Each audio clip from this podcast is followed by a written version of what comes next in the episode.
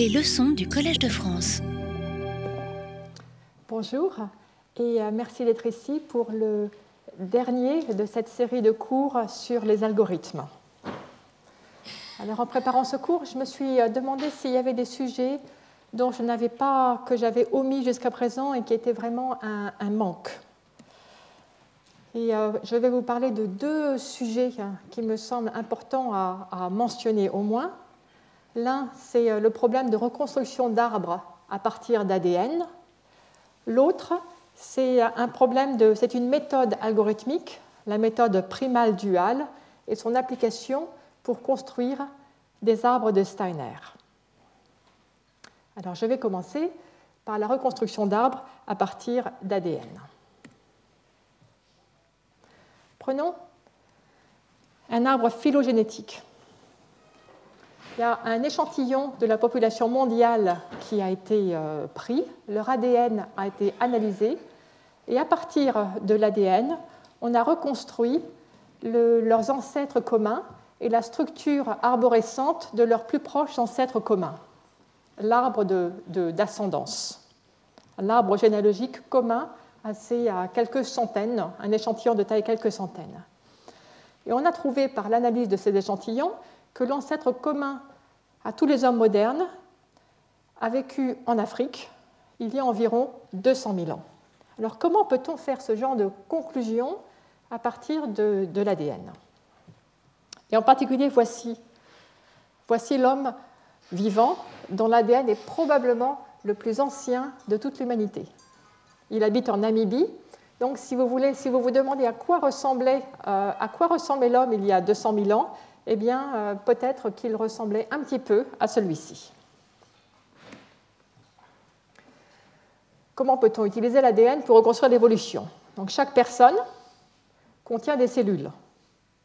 Les cellules contiennent un noyau et des mitochondries.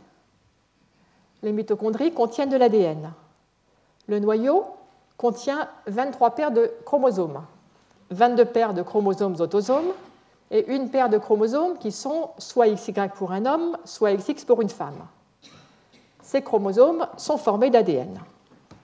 Le chromosome a deux brins d'ADN, dans la mitochondrie aussi. Et les gènes sont des fragments d'ADN.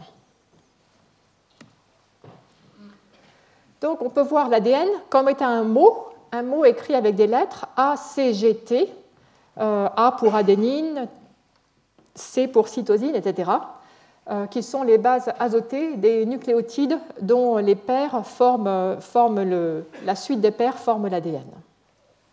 Alors si vous considérez deux individus, vous euh, regardez leur ADN, vous trouvez deux mots écrits sur les lettres ACGT vous pouvez regarder la distance entre le mot de l'individu I et le mot de l'individu J. La distance, le nombre de modifications à faire pour transformer le mot de M.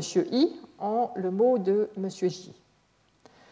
Cette distance représente euh, le nombre de mutations à partir de leur ancêtre commun qui ont permis d'un côté de descendre vers I, de l'autre côté de descendre vers J.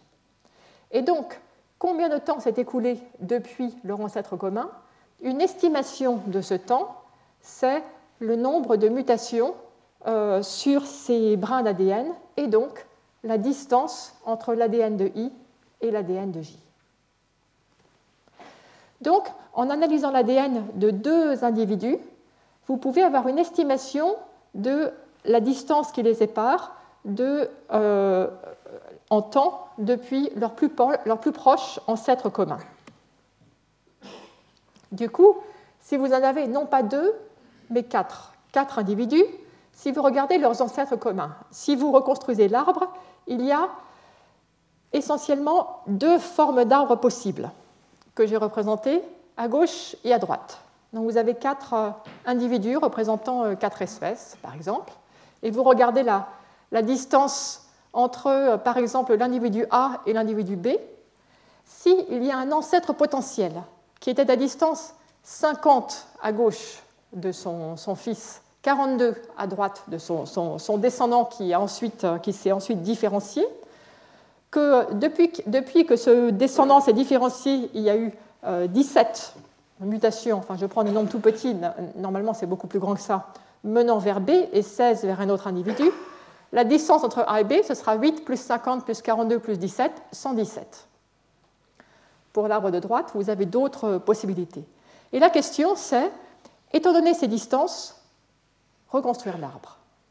Et donc, un exemple euh, vous est donné ici. Vous avez 5 individus, 5 brins d'ADN, et vous reconstruisez par euh, euh, phylogénie l'arbre commun à l'arbre des, branches entre ces, cinq individus. Alors comment faire pour faire ça? L'idée, c'est que ceux qui sont les plus proches sont à faible distance l'un de l'autre. Donc euh, l'idée, elle est facile. Par exemple, ici, R et euh, l'autre nœud à droite de A sont à distance 15, qui est beaucoup plus faible que les autres distances. Et donc, et donc, on peut penser que A et son voisin, ici, sont effectivement dans l'arbre les deux cousins les plus proches. Et donc, et donc cela suggère une méthode algorithmique pour reconstruire. Et est-ce que cette méthode va bien marcher? Observons ce qui se passe quand vous avez quatre éléments. Quatre éléments IJKL. Donc vous avez toutes les, paires de distances, les, les six distances entre ces éléments.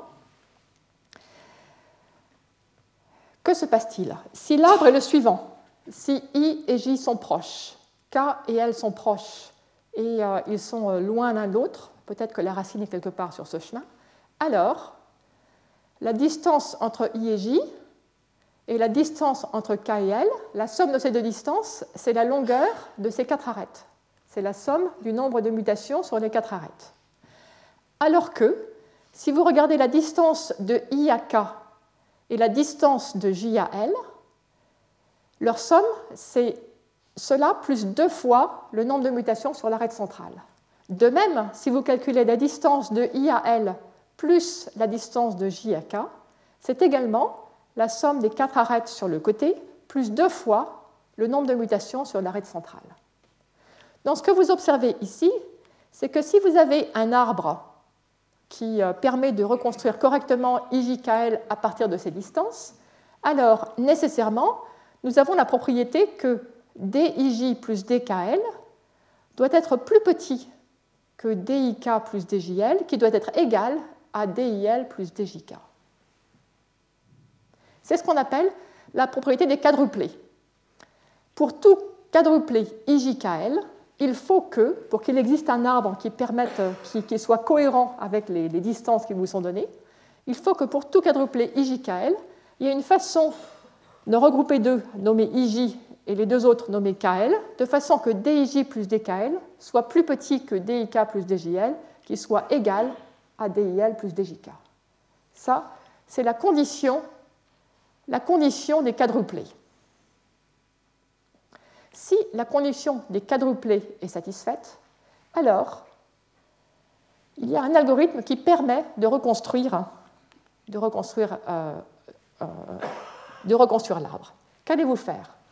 Vous avez non plus 4, non plus 2, mais n, euh, n individus, et vous essayez de reconstruire l'arbre de ces n individus. Qu'allez-vous faire? Vous allez trouver deux feuilles voisines, voisines entre guillemets, I et J. Vous dites, ah, ces deux feuilles, elles ont un pair commun. Ce pair, je vais l'appeler K. Qu'allez-vous faire?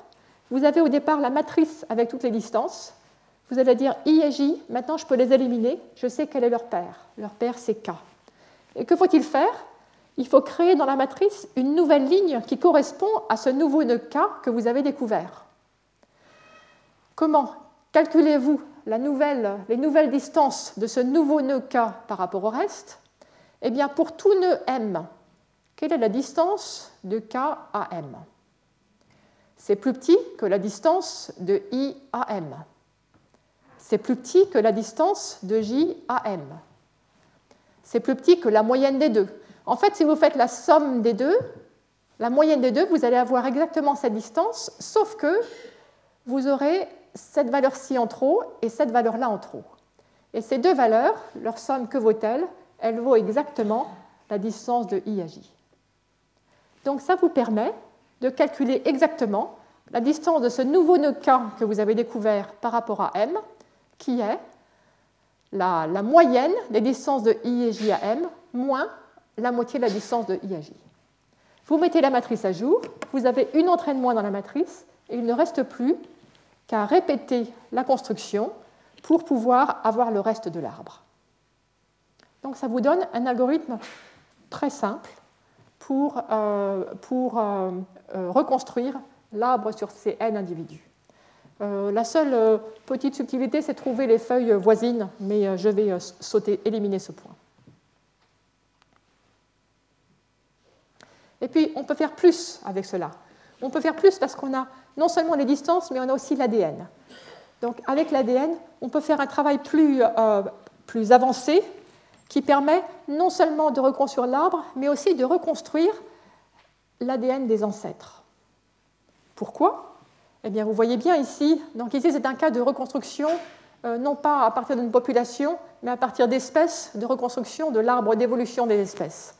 Donc si vous avez, euh, si vous regardez l'ADN des espèces, vous pouvez regarder non seulement leur distance, mais aussi la position dans leur ADN des endroits où c'est différent les points communs, les différences, et à partir de cela, vous pouvez en déduire quel est l'ADN de l'ancêtre. Non seulement euh, quelles sont les distances et la structure de l'arbre, mais aussi quelle est la valeur de l'ADN de l'ancêtre. Et c'est grâce à ça qu'on peut identifier un individu et dire c'est celui-ci qui a c'est celui-ci qui a l'ADN le plus ancien, qui ressemble le plus à notre ancêtre de départ. Alors, donc on peut faire ça aussi par un algorithme un petit peu plus, euh, peu plus avancé. Et donc, en fait, cet ADN peut être utilisé à beaucoup de niveaux différents. On peut l'utiliser au niveau des espèces. En regardant les distances entre l'ADN de différentes espèces, ça permet de reconstruire l'arbre d'évolution des espèces. On peut le faire au niveau des populations. Un échantillon de la population mondiale, ça permet de reconstruire l'ancêtre commun. Ça a été fait en utilisant le chromosome Y, qui permet de retracer, euh, de passer par le père.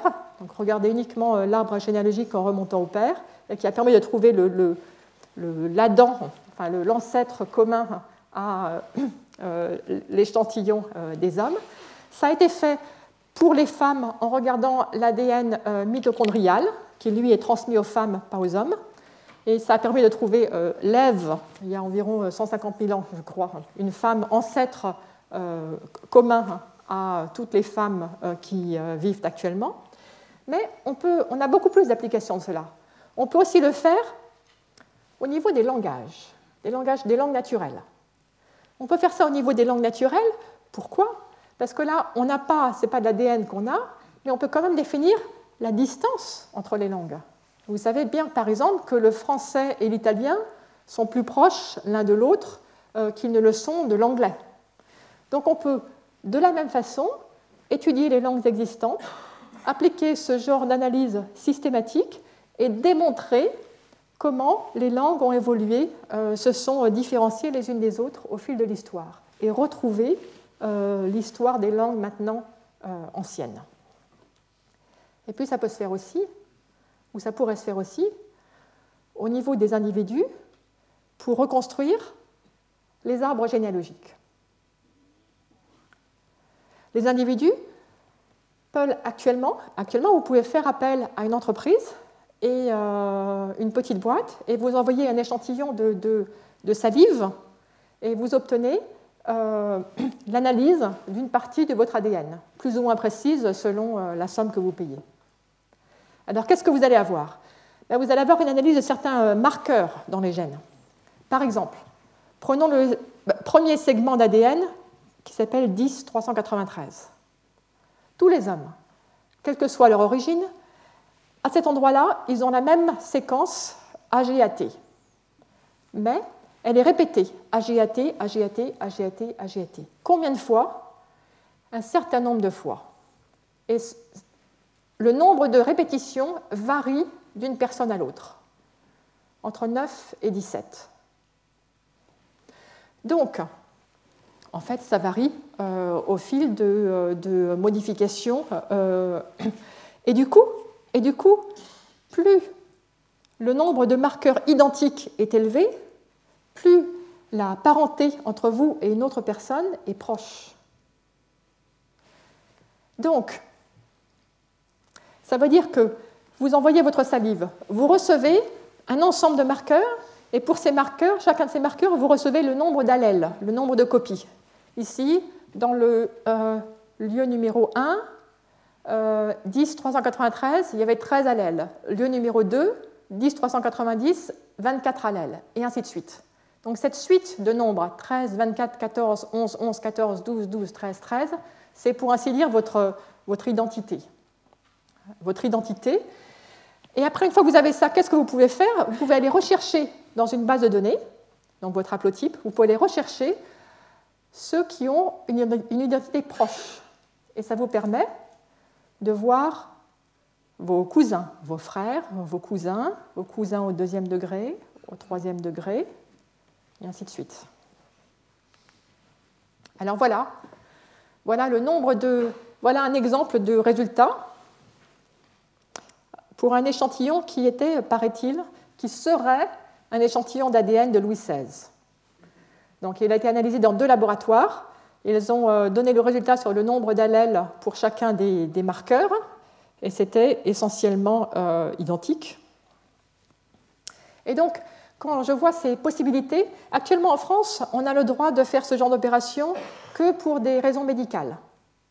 Mais euh, dans la plupart des autres pays, n'importe qui peut faire ça. Aux États-Unis, c'est très populaire. Des millions de personnes ont envoyé leur salive, ont eu leur ADN testé, s'en sont servis pour euh, vérifier leur arbre généalogique. Alors, qu'est-ce que ça permet de faire? Ça permet de faire, par exemple, si votre nom de famille est Johnson, vous regardez toutes les personnes aux États-Unis dont le nom de famille est Johnson, tous ceux qui, euh, qui se sont inscrits dans la base de données. Vous analysez votre ADN par rapport au leur, ça vous permet de trouver vos cousins les plus proches. Mais il peut aussi y avoir des surprises. Par exemple, vous et votre cousin, vous envoyez tous les deux votre ADN. Surprise, rien en commun.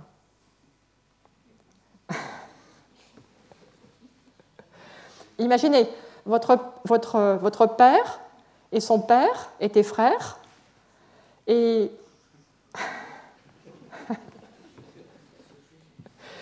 vous voyez tout de suite les conséquences.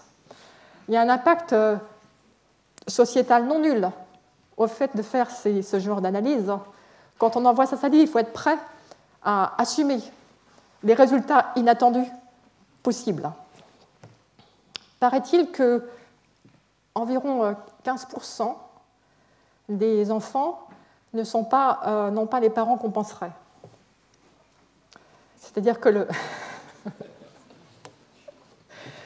en tout cas aux États-Unis. En France, je ne sais pas. Et puis, il y a d'autres conséquences. Qu'est-ce qui se passe?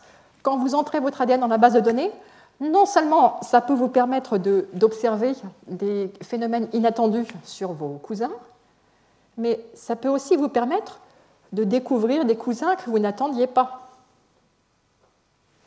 Et donc c'est comme ça qu'un collègue à moi récemment s'est lancé euh, là-dedans, par simple curiosité. Il a été contacté par quelqu'un qui lui a dit Tiens, tu es mon cousin. Et lui ne savait pas du tout euh, quel était son lien, ne voyait aucun lien entre lui et cette personne. Du coup, il a envoyé son ADN pour le faire analyser, et grâce à ça, il a retrouvé deux branches de sa famille dont il ne savait pas que ça existait.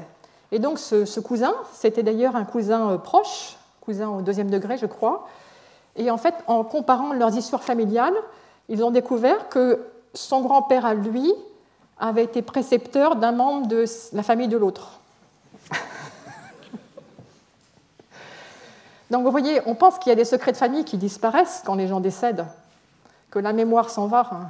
mais non, la mémoire reste dans l'ADN. C'est très populaire pour les enfants euh, adoptés. Hein. Très souvent, quand les enfants adoptés deviennent adultes, ils ont envie de retrouver leur euh, origine, leurs origines biologiques et euh, ils font appel à ce genre de base de données. Et puis, euh, le don d'ADN, le don de sperme, par exemple, qui est anonyme, anonymat garanti dans la loi. Je pense que c'est un leurre. Je pense qu'à la vitesse à laquelle ces bases de données se construisent, l'anonymat ne va pas exister.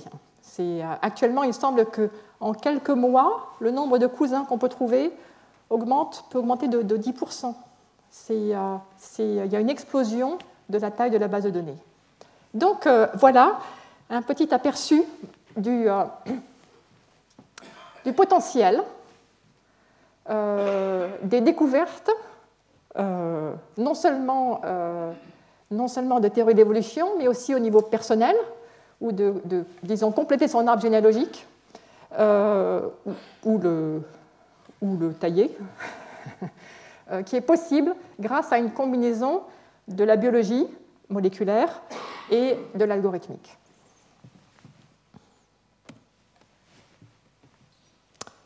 Bien, alors ça c'était la partie non technique de l'exposé.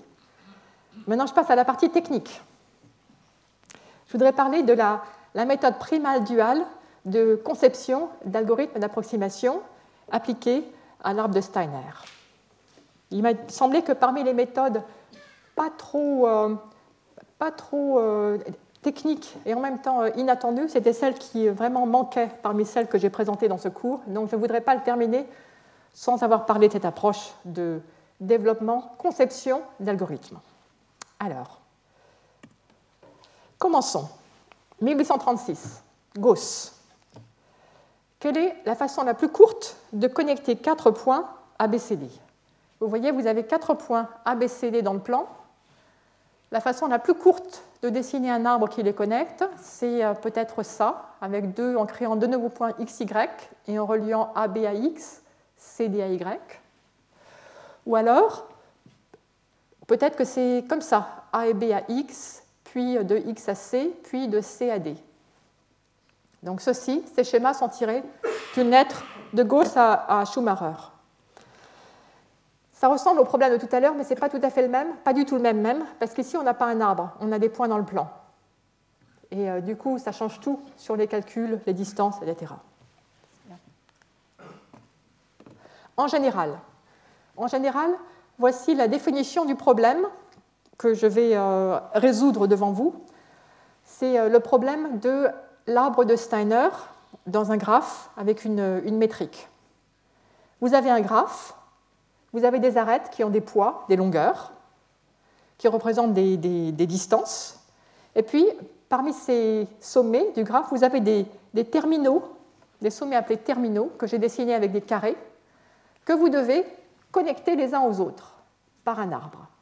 Donc dans ce graphe, vous devez choisir un sous-ensemble des arêtes qui forment un arbre et qui connectent les terminaux les uns aux autres. Et puis, il faudrait qu'il soit le plus court possible. C'est le problème de Steiner. Dans le cas de ce graphe, la solution optimale, elle est dessinée en rouge ici, ça vous fait un arbre de longueur 6 plus 12 plus 9 plus 6 plus 12, 45. En général, étant donné un graphe, étant donné ses distances, ses arêtes et ses distances, étant donné les terminaux, comment trouver la, façon la, plus, la meilleure façon de les connecter Ce problème est NP difficile. Donc, on ne peut pas le résoudre exactement dans le pire cas. Donc, une façon de gérer cela, c'est d'utiliser des algorithmes d'approximation. Voici un algorithme qui utilise la méthode primale duale. Je vais commencer par simplement exécuter l'algorithme sur cet exemple. Je vais faire tourner l'algorithme et puis ensuite, on verra comment il est défini. J'ai une notion de temps. Je démarre de mes quatre terminaux. 1, 2, 3, 4. Je fais grossir une petite boule autour de chaque terminal. Autant T, la boule à rayon T. Autant 6, autant 6, des boules de rayon 6 au cours de chaque terminal. Et que se passe-t-il? Ça s'arrête ici à longueur 6. Donc, lorsque, à partir du, du terminal du haut, vous avez regardé autour de vous jusqu'à distance 6, quelque chose de nouveau est arrivé euh, dans votre. Euh, est devenu visible pour vous, ce sommet-là. Vous pouvez atteindre ce sommet à distance 6 à partir du terminal. Et puis, à partir de ce terminal de droite, vous pouvez également atteindre ce sommet-là. Donc, qu'est-ce que vous allez faire? Vous allez dire, en payant 6, je peux atteindre ceci à partir de là, ce nœud-là à partir de là. Je les attache, je dessine ces deux liens. donc je commence à construire un arbre. Et qu'est-ce que je fais? Maintenant, ce terminal n'est plus tout seul, il est avec ce sommet-là, donc je vais mettre les deux ensemble. Et pareil là. Donc que se passe-t-il maintenant? Je continue à faire écouler du temps. Je passe au temps 8. Au temps 8, autour de ce sommet, ce terminal, j'ai une boule de rayon 8. Pareil là. Autour de cette paire terminale plus ce sommet, j'ai fait grandir, grandir en allant de l'instant 6 à l'instant 8, donc pendant deux instants, je suis allé voyager sur les arêtes. Et pareil ici. Que se passe-t-il à l'instant 8 si vous regardez cette arête? Au départ, le terminal d'en haut avait déjà traversé un chemin de longueur 6. Après, l'ovale a encore voyagé pour, pendant un temps de 2, 2 en plus, 6 plus 2, 8. En bas, à partir de ce terminal, on a voyagé une distance de 8. 8 plus 8 égale 16. Les deux se rencontrent. On a parcouru toute cette arête et maintenant, ce terminal devient visible de celui-là et vice-versa.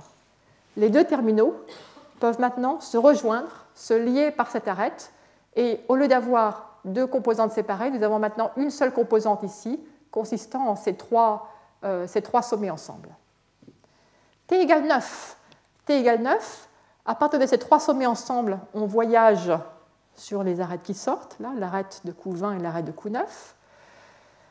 Ici, cet ovale continue à grossir, cette boule aussi. À l'instant 9, vous avez euh, cette arête-là, qui a été explorée à partir du terminal du bas pour une distance de 9, à partir du nœud central, enfin de cet ovale, pendant un temps 3, 9 plus 3, 12, toute la longueur est parcourue, on a vu cette arête. Cette arête devient visible, on fait un groupe avec ces trois sommets t égale 10, on fait grossir ces trois sommets ensemble et ça ensemble. À l'instant 10, de même, l'arête de longueur 20 devient visible parce qu'elle a été parcourue de la droite et de la gauche. On peut la rajouter et maintenant, tous les terminaux sont connectés. À ce stade, qu'est-ce que vous avez? Vous avez rajouté une suite d'arêtes au cours du temps, 6, 6, 16, 12 et 20. Ça vous fait un arbre. Cet arbre connecte les quatre terminaux les uns aux autres. Et puis cet arbre, il est un petit peu trop euh, feuillu. Comme, euh, comme, au printemps, il y a eu trop de, il de branches qui sortent, à savoir celle-ci, celle-ci ne sert à rien. Donc on l'enlève, on taille l'arbre et on obtient le résultat final qui est cet arbre. C'est la sortie de l'algorithme. Longueur 16 plus 20 plus 6 plus 12, 54. 54, alors que, l'arbre optimal avait longueur 45. 45, 54. Alors c'est une, une, coïncidence que 4, 5, 5, 4, ça c'est une coïncidence. Mais ce qui est important, c'est que 54, c'est pas beaucoup plus grand que 45. Pas beaucoup plus grand, pas beaucoup plus grand. En fait, on peut démontrer que c'est au plus deux fois plus grand au plus deux fois plus grand. Alors cet algorithme, vous voyez, il est simple. Il est simple, mais il est mystérieux. Pourquoi est-ce qu'il marche?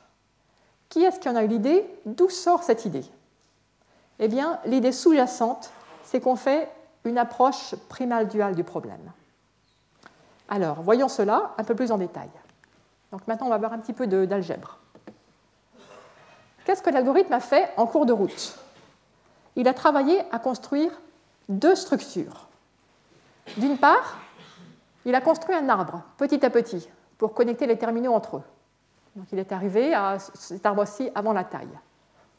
D'autre part, il a fait grossir des boules puis des ovales, et ainsi de suite, euh, qui sont imbriqués. Donc chaque boule, on peut voir ça comme un sous-ensemble des sommets. Là, vous aviez le terminal et ce sommet-là. Après, vous aviez trois sommets ensemble, et ainsi de suite. Donc vous avez un ensemble de, une collection de sous-ensembles des sommets, et euh, elles ont une structure imbriquée les uns dans les autres. Euh, en fait, c'est une structure laminaire. Si vous en prenez deux, ils sont soit disjoints, soit inclus l'un dans l'autre. Et ça, ça c'est une structure qui, était, qui est cachée. Si vous, réfléchissez, si vous réfléchissez juste au problème à partir de sa définition, il n'y a pas spécialement de raison de commencer à construire cela. Et en plus, chacune de ces, chacun de ces objets, je vais les appeler des coupes, chacun de ces objets a une valeur 2, 2, 6, 8, 1, etc., qui correspond au temps pendant lequel on a fait grossir cette boule-là, cet ovale-là, cette coupe-là. Donc, l'arbre a des longueurs, les arêtes ont des longueurs, les coupes ont des valeurs, le temps pendant lequel elles ont été actives, elles ont grossi. L'arbre, c'est la structure primale qui a évolué au cours du temps. Les coupes, c'est la structure duale qui a été construite au cours du temps. L'algorithme a construit deux objets en même temps. Alors mettons un petit peu euh, d'algèbre derrière ça. Prenons une formulation mathématique du problème. Vous aviez un graphe, le graphe euh, noir qui est ici. Vous vouliez un arbre qui connecte les terminaux. Qu'allez-vous faire? Un arbre, donc pour chaque arrêt du graphe, vous définissez une variable, x indice e, qui, vaut, qui vaudra 1 si l'arrêt est dans l'arbre, 0 si elle n'est pas dans l'arbre. Donc pour la solution qui est là-haut, x, AB, BE, BC, FC et FD, tout cela sont égaux à 1, pour dire voici les arrêts de l'arbre. Et x, AE, EF et FD, euh, AD n'existe pas, sont tous égaux à 0 pour dire que ces arêtes-là ne sont pas dans l'arbre. Donc cet ensemble de valeurs 0 ou 1 pour x, ça représente, c'est une façon de représenter l'arbre. Que veut-on faire? On veut minimiser la longueur totale de l'arbre.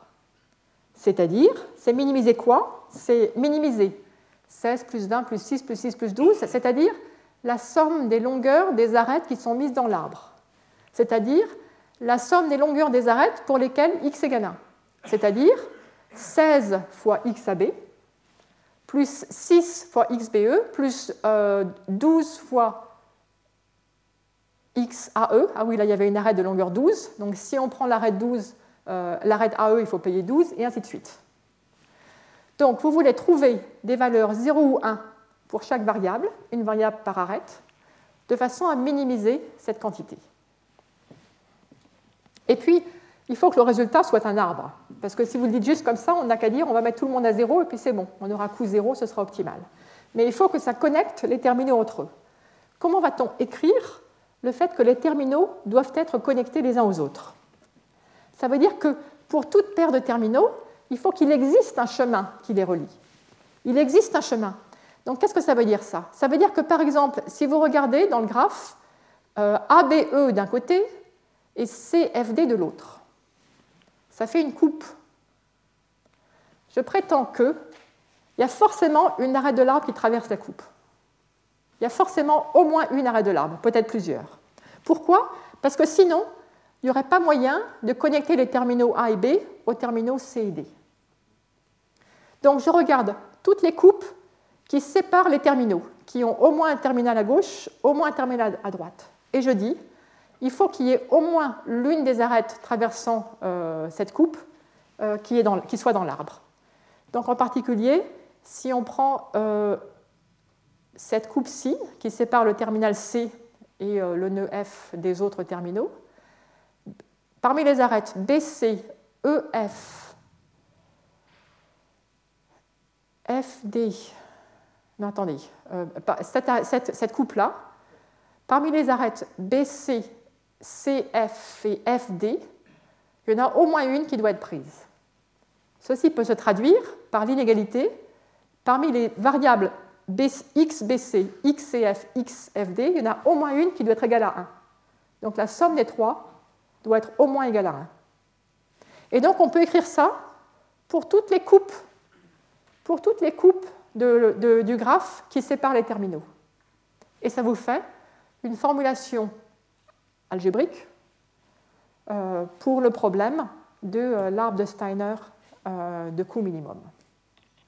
Ça, c'est la structure primale du problème. Alors vous allez me dire, mais des coupes, il y en a beaucoup. J'ai parlé depuis, depuis le mois de novembre, je parle d'algorithmes en temps raisonnable, en temps polynomial. Mais des coupes, il y en a un nombre exponentiel. Alors, ça ne dérange pas? Maintenant, ça ne dérange pas. Ça ne dérange pas parce que, regardez mon algorithme de tout à l'heure. Mon algorithme, il n'écrit pas, euh, pas toutes les inégalités. Il écrit juste celles dont il a besoin au fur et à mesure. Il va juste, dans l'exécution, il n'a pas besoin d'écrire toutes les inégalités. Ça, c'est conceptuel. Ça fait partie de l'analyse. C'est la partie analyse, ce n'est pas la partie algorithme. Donc on ne se préoccupe pas du nombre d'inégalités. Alors maintenant, regardons l'autre partie de la structure. Les coupes les coupes séparant les terminaux. Si vous considérez un sous-ensemble, un sous-ensemble des sommets, par exemple B, A et E, donc, tel que vous ayez au moins un terminal parmi ceux-là, et puis il y en a aussi de l'autre côté. Donc ça, c'est une coupe qui sépare les terminaux. Pour chacune de ces coupes, vous avez une variable y. Donc pour la coupe S, vous avez une variable y indice S quelles euh, conditions euh, satisfont les coupes que nous avons construites? Eh bien, dans ce que nous avons construit, d'abord, presque tous les Y sont à zéro. Hein? J'ai dessiné, j'en ai dessiné très très peu des coupes. J'en ai dessiné une, deux, trois, quatre, cinq, six, sept, huit. Et ensuite, quand j'ai dessiné une coupe, que s'est-il passé? Quand j'en ai dessiné une, eh bien, euh, il s'est passé que, par exemple, celle-ci, ici, j'ai dit à l'instant 6, il se passe quelque chose. À l'instant 6, je peux traverser cette arête. Donc à l'instant 6, j'ai rajouté cette arête. Donc en fait, euh, euh, si vous regardez, disons, prenons l'arête, prenons l'arête 20. L'arête 20, elle est traversée par la coupe à l'instant 6, la coupe à l'instant 8, qui a, été, active entre l'instant 6 et l'instant 8. La coupe à l'instant 10, qui a été active de l'instant 8 à l'instant 10. Et puis pareil de l'autre côté, à l'instant 6, à l'instant 9 et à l'instant 10. Toutes ces coupes ont découvert les six premières, la longueur 6 du chemin, puis 2 en plus, 2 en plus, puis pareil de l'autre côté. Et ce sont les valeurs de ces variables, 6 plus 2 plus 2, etc. Ce qu'on a, c'est que la somme de ces variables vaut O plus 20. On a arrêté de grossir une de ces coupes, de grossir la valeur, dès que on a heurté l'arête. Dès qu'on a heurté une arête, on a dit Ah, cette coupe-là, on arrête. Donc ce Y, il arrête de grandir. Il ne peut pas grandir en plus parce qu'il y a une arête qui l'empêche de grandir. Il a atteint la longueur de cette arête. Donc on va changer de coupe. Et du coup, ce qui se passe, c'est qu'ici, nous avons construit un ensemble de valeurs YS qui satisfait toute une série d'inégalités. Une inégalité pour chaque arête. Pour cette arête-ci, les coupes traversant euh, cette arête doivent avoir la somme de leurs valeurs, doit valoir au plus 16. Et puis ainsi de suite. Et là, je n'ai pas mis, dans les petits points, je n'ai pas mis toutes les coupes telles que le y vaut 0. Hein, le y vaut 0, euh, mais euh, c'est présent implicitement dans cette contrainte. La contrainte générale, c'est quoi? C'est si vous avez un sous-ensemble S de sommets qui contient certains terminaux, mais pas tous. Si vous regardez Y, euh, donc pour toute arête E, si vous regardez toutes les coupes de cette façon qui traversent, euh, euh, qui, sont coupées par E, donc E a un sommet dans S et un sommet de l'autre côté, un sommet à l'intérieur de S, un sommet à l'extérieur de S, la somme de tous ces YS, donc toutes les coupes qui explorent l'arête S, c'est O plus, euh, l'arête E, c'est O plus la longueur de E, O plus le poids de E. Donc ça, ce sont les, contraintes de ma structure duale. Et avec ces contraintes, qu'est-ce que j'essayais de faire? J'essayais de pousser mes y le plus haut possible, maximiser la somme de tous les y. Donc j'ai d'un côté des variables, une pour chaque, une pour chaque arête, et des contraintes, une pour chaque coupe. De l'autre côté, j'ai une variable, une pour chaque coupe, et une contrainte, une pour chaque arête. Ces deux problèmes, minimiser la longueur de l'arbre avec, euh, avec ces contraintes, maximiser la somme des valeurs des coupes avec ces contraintes, il y a une dualité entre les deux. Cette structure ici, ce qu'on appelle un programme linéaire, est duale de ce programme linéaire. Ils sont duaux l'un de l'autre et il y a un grand théorème de l'optimisation combinatoire, de l'optimisation, qui vous dit que la valeur de ces deux problèmes est la même. Que vous essayez de minimiser, choisir x pour minimiser tout cela, ou choisir y pour minimiser tout ça, vous obtenez la même valeur. Le minimum de la somme des WEXE, du poids des x, c'est égal au maximum de la somme des YS, de la valeur euh, des, coupes. Donc la valeur optimale, je vais l'appeler x étoile E d'un côté, y étoile S de l'autre. En utilisant la dualité et en se basant sur ce théorème, c'est avec ça qu'on démontre la deux approximation, qu'on démontre le fait que la solution finale, qui tout à l'heure avait valeur 54, c'est au plus deux fois l'optimum. Donc c'est là qu'on peut démontrer la qualité de l'algorithme. Pourquoi? Parce que on peut démontrer, puisque nos, nos, deux structures ont été construites simultanément, on peut regarder quand x augmente, quand y augmente, de combien l'un augmente, de combien l'autre augmente. On peut faire une preuve par récurrence au fil du déroulement de l'algorithme, et on peut démontrer que la somme totale des xe, la longueur de, l'arbre, vaut au plus deux fois la somme des YS. Alors on démontre une récurrence légèrement différente, mais à la fin, ça montre ça. La somme des YS, la valeur totale des coupes. Et donc, à partir de ça, on finit la preuve du théorème en une ligne. Le poids de l'arbre résultat, c'est la somme des XE. La somme des XE, par une analyse détaillée du processus de l'algorithme de croissance de l'arbre et des coupes, c'est au plus deux fois la somme des Y. Mais la somme des Y, c'est une valeur possible ici, c'est moins que le maximum, au plus deux fois la somme des YS étoiles. Mais le maximum possible, il est égal au minimum de l'autre côté. Il est égal à deux fois la somme des X étoiles. Et ce minimum, c'est quoi? Eh bien, c'est l'optimum.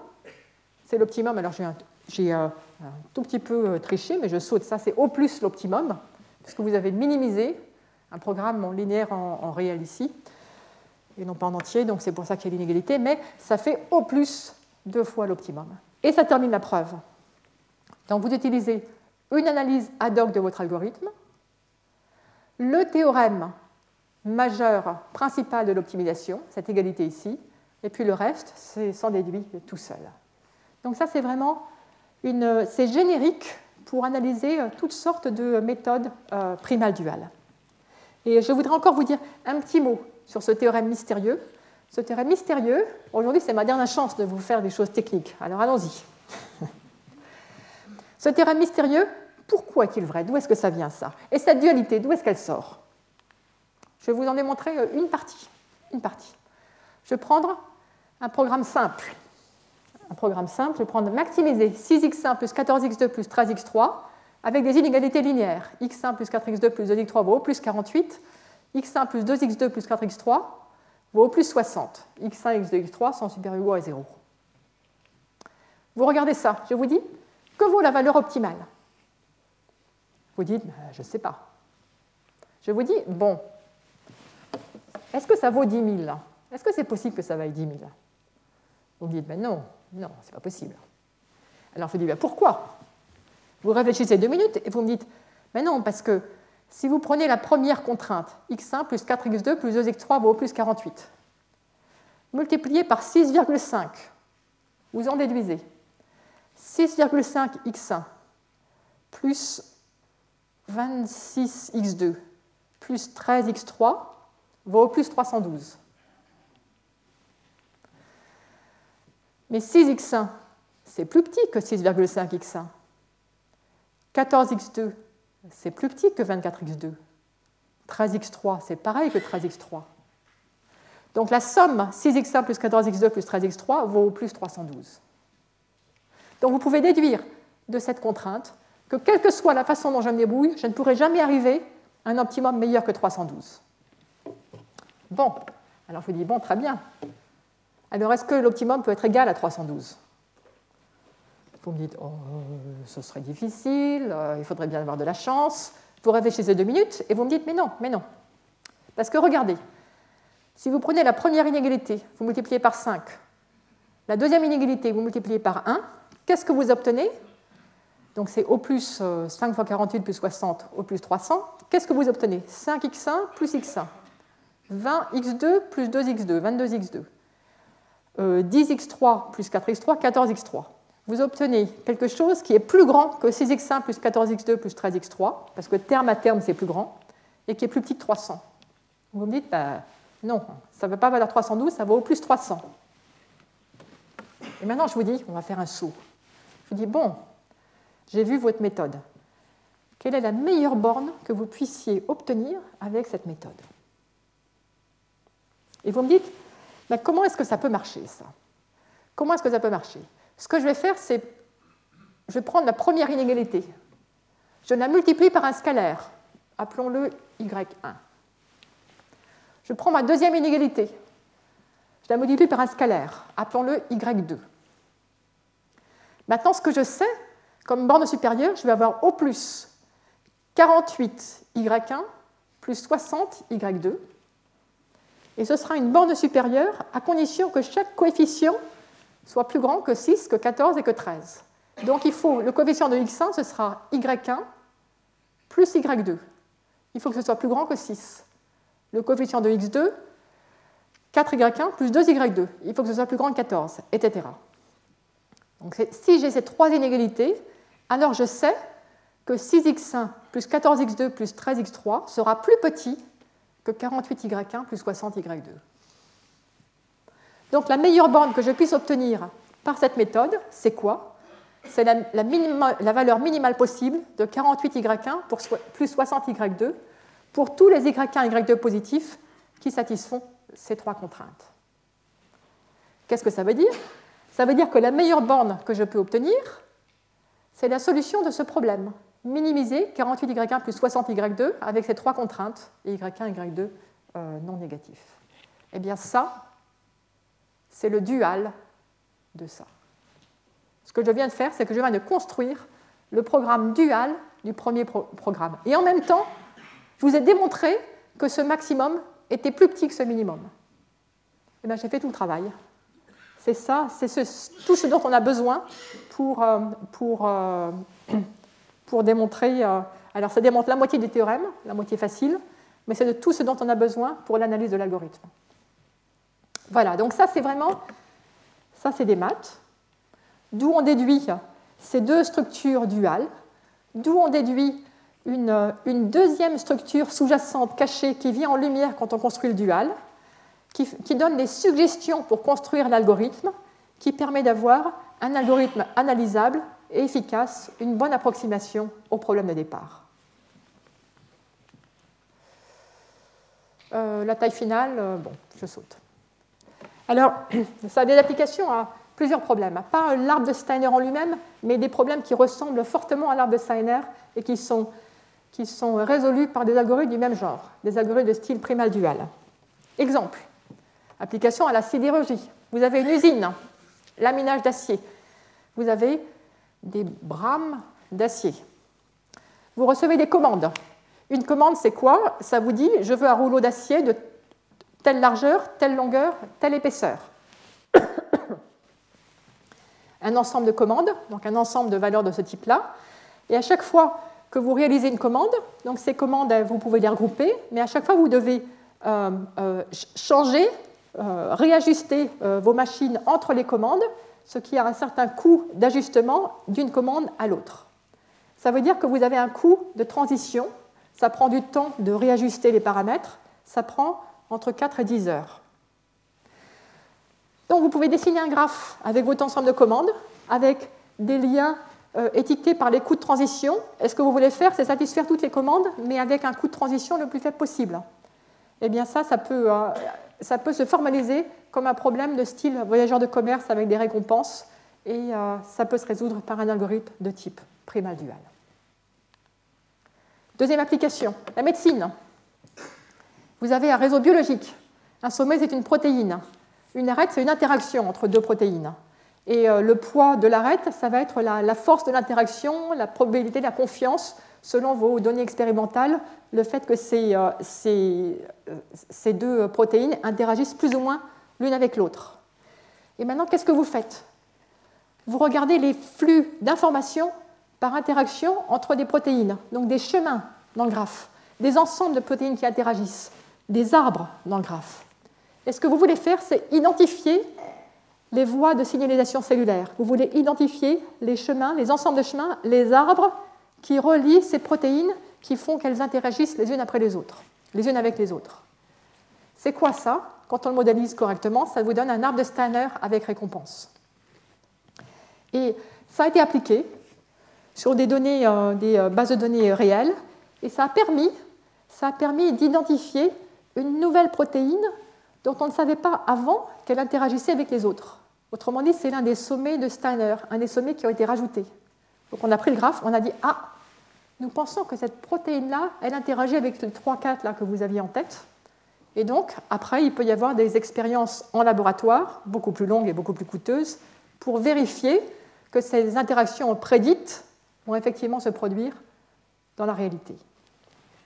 Donc voilà des, deux exemples de problèmes euh, pour lesquels la méthode primal dual donne euh, de bonnes solutions, permet de progresser. Donc, euh, donc ça, c'est un exemple de l'utilité de l'étude théorique des algorithmes, puisque la méthode primal dual, elle est générale, elle s'applique à toutes sortes de problèmes.